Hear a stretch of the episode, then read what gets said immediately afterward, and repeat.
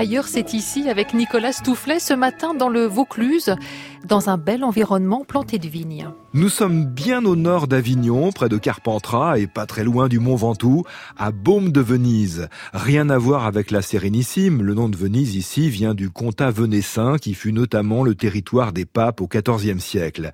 Et Baume, c'est l'occitan bauma, signifiant grotte. Voilà qui fait allusion aux cavités que l'on aperçoit sur les flancs de la montagne au pied de laquelle est bâti le grand village.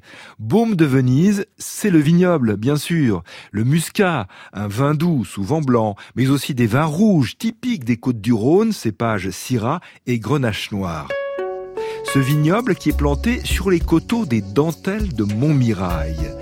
Vous y êtes pour nous ce matin sur France Inter. Régis Mathieu, bonjour. Oui, bonjour Nicolas. Vous êtes guide de randonnée à vélo au pied de, de ces dentelles et dans le massif.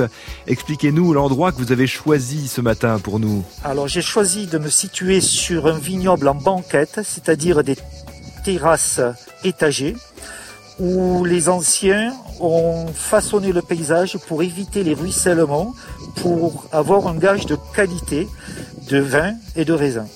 Donc nous sommes dans l'appellation, ici je suis dans une vigne, appellation crue Baume de Venise. J'ai mon ami Christophe Vigneron qui est en train de s'occuper des vignes et de l'entretenir pour essayer d'en tirer le meilleur des nectars. Par rapport aux crêtes, êtes-vous plutôt euh, en haut du, du massif euh, ou plutôt vers le bas? Alors je suis plutôt en haut du massif, je suis tout proche du petit village de Suzette qui est dominé par la crête de Saint-Amand qui est en fait le sommet du massif des dentelles de Montmirail et qui culmine à 730 mètres d'altitude. Pourquoi parle-t-on, Régis Mathieu, de dentelle de Montmirail? Alors le mot dentelle vient de la forme ciselée de ces barres rocheuses qui ressemblent à s'y méprendre à une dentelle, à une dentelle découpée et qui donne cette forme assez allongée et euh, irrégulière et qui est totalement caractéristique du massif et totalement atypique. Alors ces crêtes, elles sont plusieurs. Combien y a-t-il de rangées de crêtes au sommet?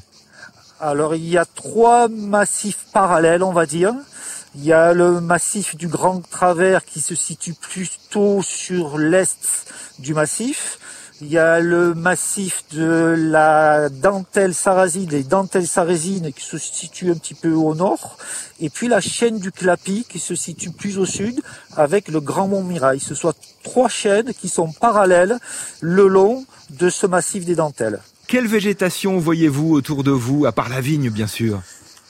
Alors à part la vigne, je suis entouré de chênes verts, je suis entouré de pins d'Alep, je suis entouré de, de thym, de romarin, et c'est un plaisir fou de pouvoir se déplacer dans cette nature préservée et authentique.